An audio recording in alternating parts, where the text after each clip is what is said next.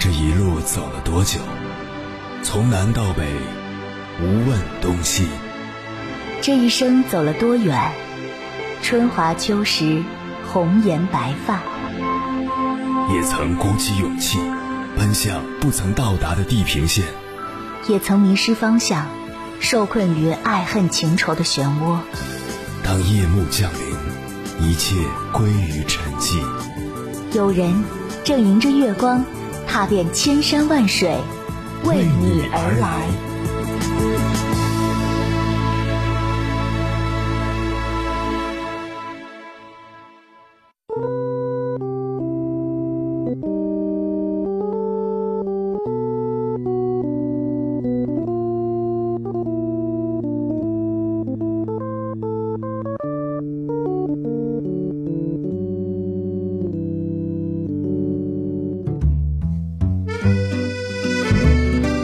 中秋假期已经结束了，我跟一个朋友聊起假期都做了什么，他一脸疲惫地说：“比上班还累。”这三天他是这么过的：一个人宅在家，不用洗脸打扮自己，蓬头垢面，早上睁开眼，拿起手机一刷就是一两个小时，告诉自己不能颓废，于是放下手机，拿起一本书，结果看了不到十分钟就犯困，只好又重新拿起手机。我想起了罗翔老师的一个讲课视频，他问同学们，看书的时候会不会关手机？大部分同学都表示不会关的，因为不需要关。哪怕关了手机，过几分钟就会想，是不是有人找我？我不会错过什么重要的信息吧？心里就像有只虫子在咬，很快就把手机打开了。与其说这是自制力的问题，不如说是我们不会独处。德国哲学家叔本华曾说：“我们承受的所有不幸，皆因我们无法忍受独处。我们想象中的独处是在暖暖的阳光下喝一壶茶，翻一本书，房间里播放着舒缓的音乐；而大多数人现实中的独处却是累得不想动，只想躺在沙发上玩手机。如果把时间做个简单的划分，我们拥有的时间只有两种。”一种是和别人共处，一种是独处。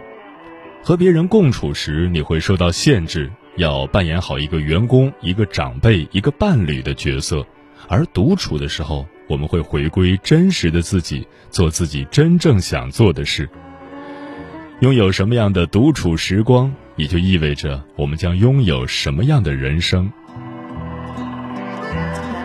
周国平有一本书叫《当你学会独处》，他在其中写道：“独处不是与世隔绝，而是为自己保留一个开阔的空间，一种内在的从容，在可支配的时间里不断靠近理想中的自我。学会独处，就是学会如何让自己安住于当下。独处时的感受，往往和这三个词有关：孤独。”寂寞、无聊，这三者是一样的吗？周国平有自己的解释，他认为很多人把他们弄混了，明明是无聊，却以为是孤独。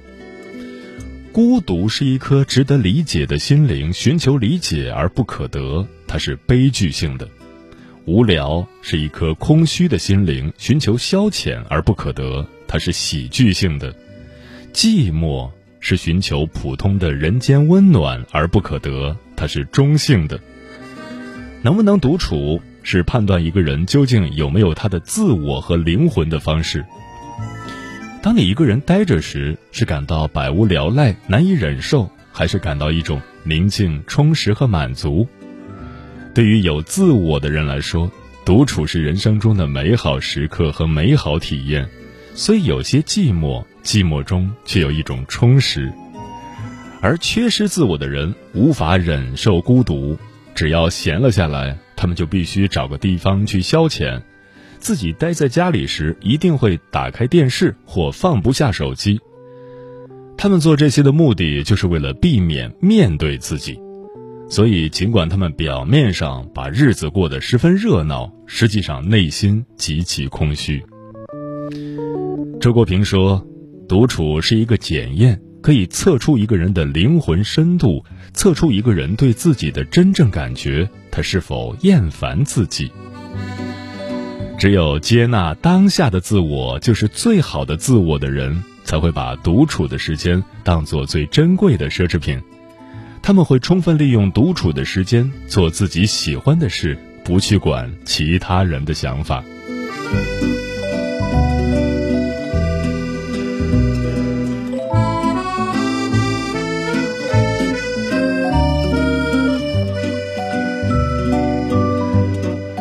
凌晨时分，思念跨越千山万水，你的爱和梦想都可以在我这里安放。各位夜行者，深夜不孤单。我是迎波，绰号鸭先生，陪你穿越黑夜，迎接黎明曙光。今晚跟朋友们聊的话题是：学会独处是成年人的必修课。年幼时，我们害怕独处。黑夜到来时，我们总习惯待在父母的怀抱中；上学后，我们觉得独处是一种尴尬；下课时，我们总会结伴上厕所、结伴吃饭；同学之间总会炫耀自己有多少朋友，认识多少个外校的人，以显得我们不那么孤独。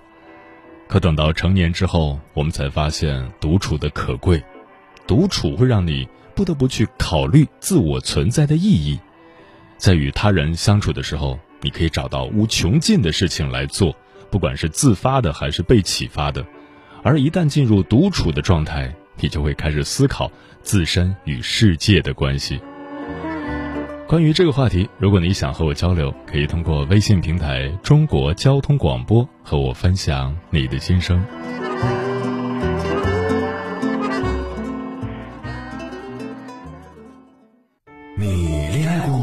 结婚算，俺都有孙子了。呃，一直都单身啊。爱过，你有梦想吗？我希望多拉点生意，给孩子攒点钱。年轻的时候想当个舞蹈家。当然有啊，不过我只想给自己打工。我一直想开个花店。你走过千山万水吗？跑了二十多年车，哪儿没去过呀？我也是个旅游达人，山山水水都看过。还没走过，不过呢，我想以后是不是能够环游世界？追星算吗？从一个城市跑到另一个城市。那你呢？我。爱过，有梦想，此刻依然在路上，跨越千山万水，奔赴与你在深夜的心灵之约。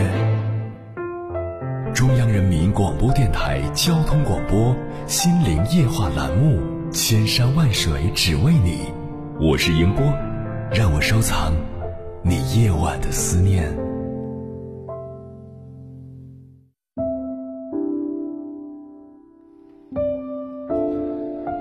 生活中，很多成年人或多或少都有这样的体验：一些男同胞在下班开车回家后，要在车里抽支烟再上楼。为什么呢？因为在那短暂的二十分钟里，他不必面对公司的糟心事儿，也不必面对家里的柴米油盐、信用卡的透支、房子的巨额贷款，仿佛在那一刻，这些都被彻底清空了。一些女人在当妈之后，洗澡的时间会变得越来越长，为什么呢？因为在那个密闭的独处空间里，他不必理会孩子在外咿呀哭闹的声音，不必再想着还有哪些家务没有做，仿佛世间所有的烦恼都与己无关。今晚千山万水只为你，跟朋友们分享的第一篇文章，名字叫《独处是成年人最好的奢侈品》，作者。月月，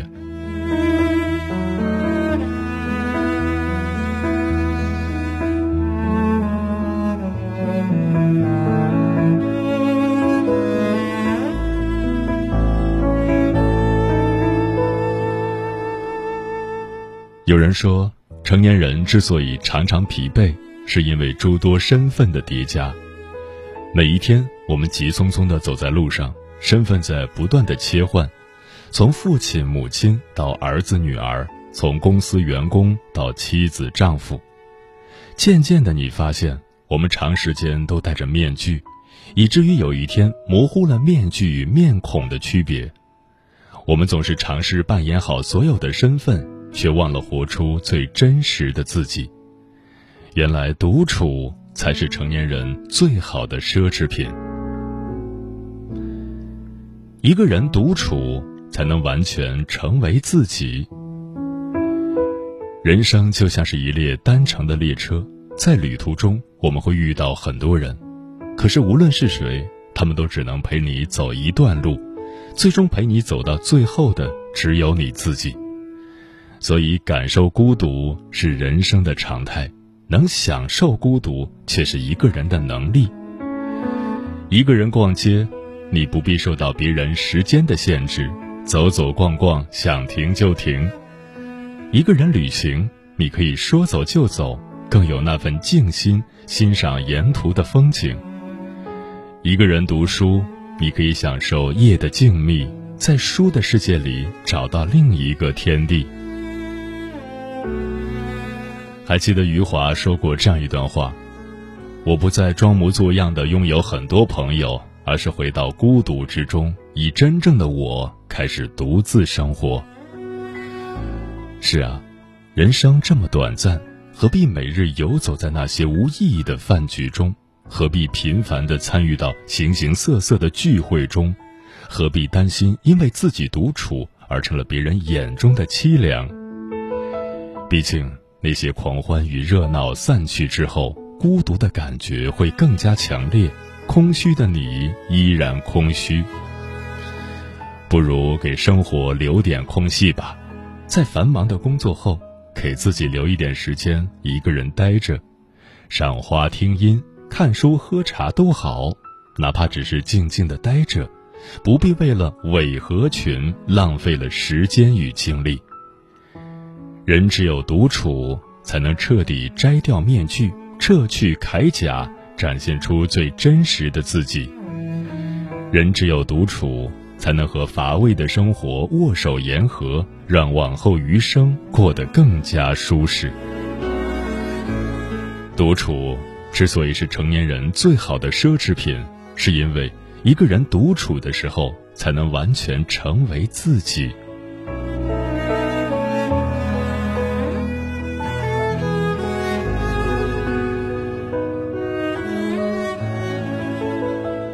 一个人独处才是最重要的增值期。作家张方宇曾说：“越是优等的人，就越是喜欢自己独处，因为一切都清清楚楚；越是劣等的人，就越是想和别人搅和在一起。当一切都变得不清不楚，他们就有了下手的机会。一个人要么孤独，要么庸俗，要想变得优秀。”就必须经历一段独处的时光，因为通往优秀的路上总是孤单。作家木心曾在莫干山上隐居过六年，在这六年的时间里，他一个人白天读书，晚上写作。他在书桌上贴了福楼拜的一句话：“艺术广大之极，足以占据一个人。”六年以后，木心决定下山。收拾行李时，才发现这六年的时间里，他写了一百多篇中短篇小说，画了无数的山水画。在生活中，我们总能发现，那些在某一领域做出成就的人，多少都有点孤僻。村上春树每天有一两个小时跟谁都不交谈，跑步也好，写文章也罢，一个人的时光，他总是效率满满。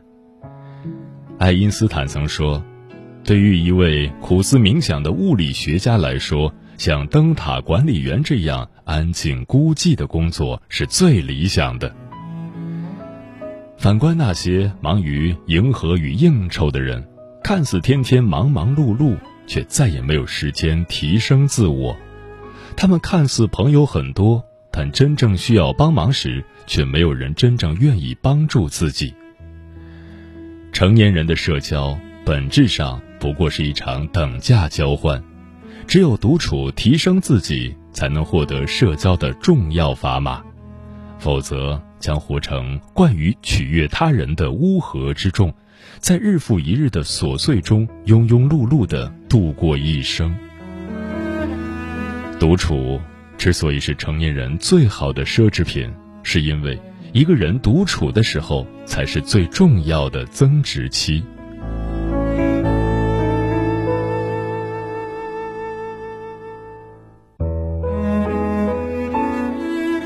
一个人独处，才能让婚姻更长久。常听身边的女性朋友说，自从结婚之后，老公对自己的态度大不如前。有时候，他打电话的时间久了点，回家的时间晚了点，就会忍不住疑神疑鬼，满心猜忌。常在朋友圈看到这样的文章：爱你的人总会秒回信息，他不是忙，只是没那么爱你。我心里不禁在想。在这个工作如此繁忙的时代，要求别人秒回本来就是一种苛责。别人的怠慢也许伤人，但却能让你更快的成长。学会独处，才能让你在婚姻中更容易获得幸福。刘若英在婚后曾写过一本书，叫《我敢在你怀里孤独》。在书中，她写到了自己的婚姻状态。我们常常一起出门。去不同的电影院看各自喜欢的电影，我们常常坐在一起各干各的事情，虽然不说话，但也不尴尬。我们有独立的卧室和书房，只共用餐厅。很多人对这样的婚姻感到难以置信，可是这却是刘若英保持婚姻稳定的制胜法宝。两个人只有互相牵挂，又不互相牵绊。才能肩并肩走得更远。两个人只有保持亲密却有间，深情却不纠缠，才不会在爱里患得患失，最终失去自我。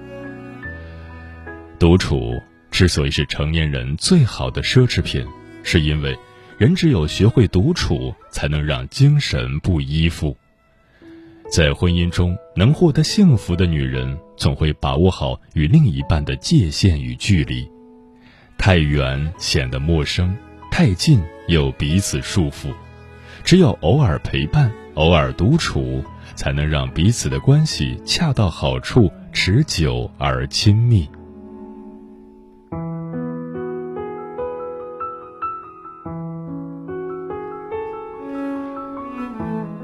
我有一个朋友曾说过，成年之后，我常常一个人活成一支队伍，每一天的生活都如同战场。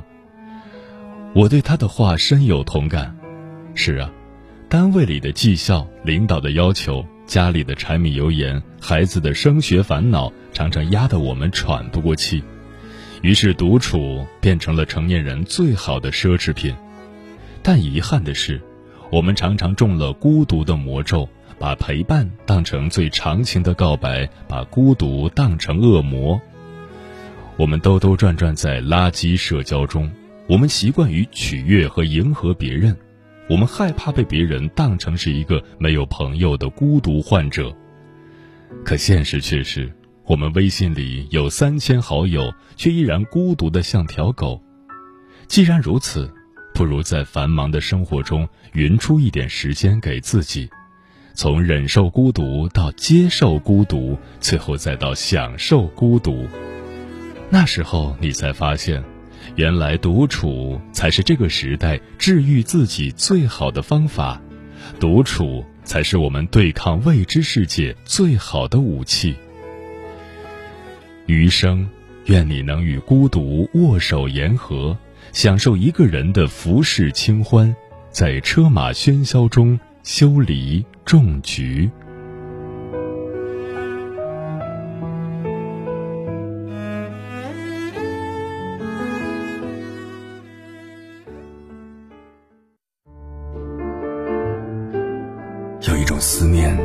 望穿秋水，有一种记忆叫刻骨铭心，有一种遥远叫天涯海角，有一种路程叫万水千山。千山万水只为你，千山万水只为你，正在路上。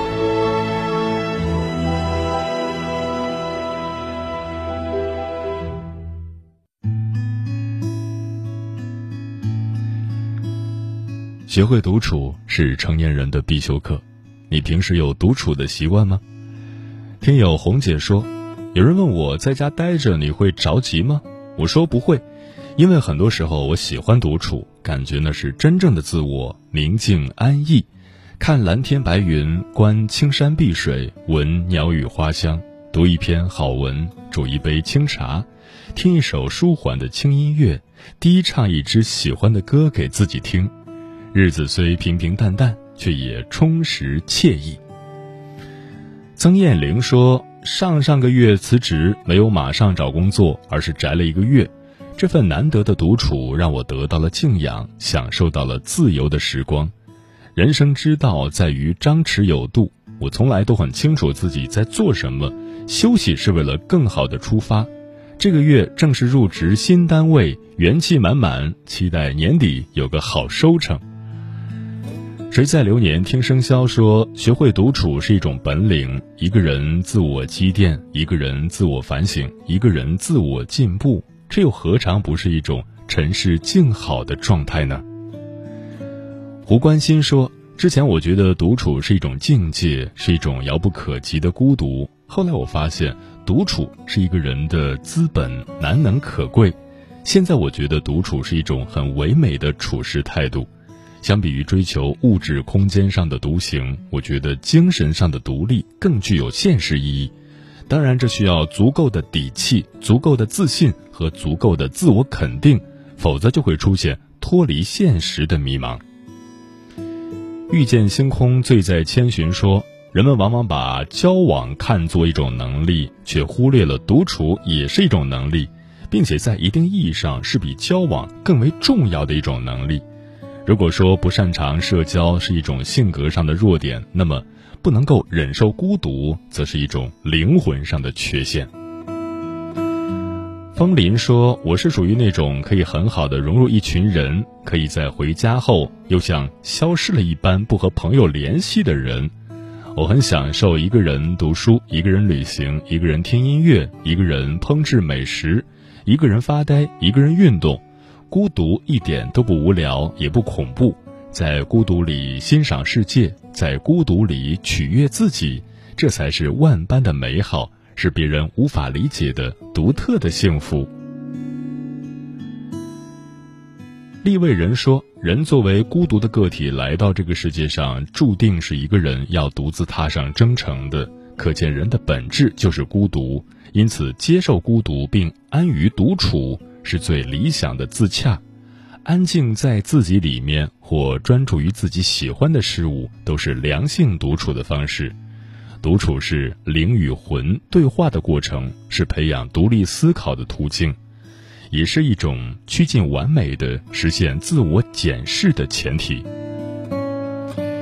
猫小姐说：“我特别享受独处的时间，内心平静，随心所欲，读书、瑜伽、泡脚、护肤。”听着音乐，打扫房间，做美食，看自己喜欢的电影，独处让我感受到了岁月的静好。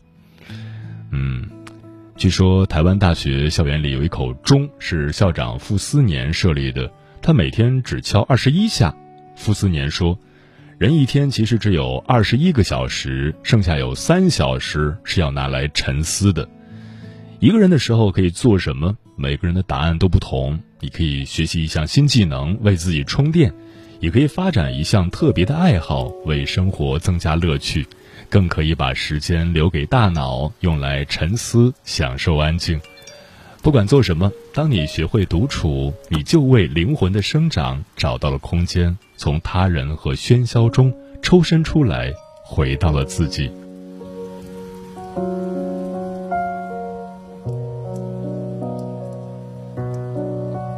少人清楚，和自己相处是一种难能可贵的天赋。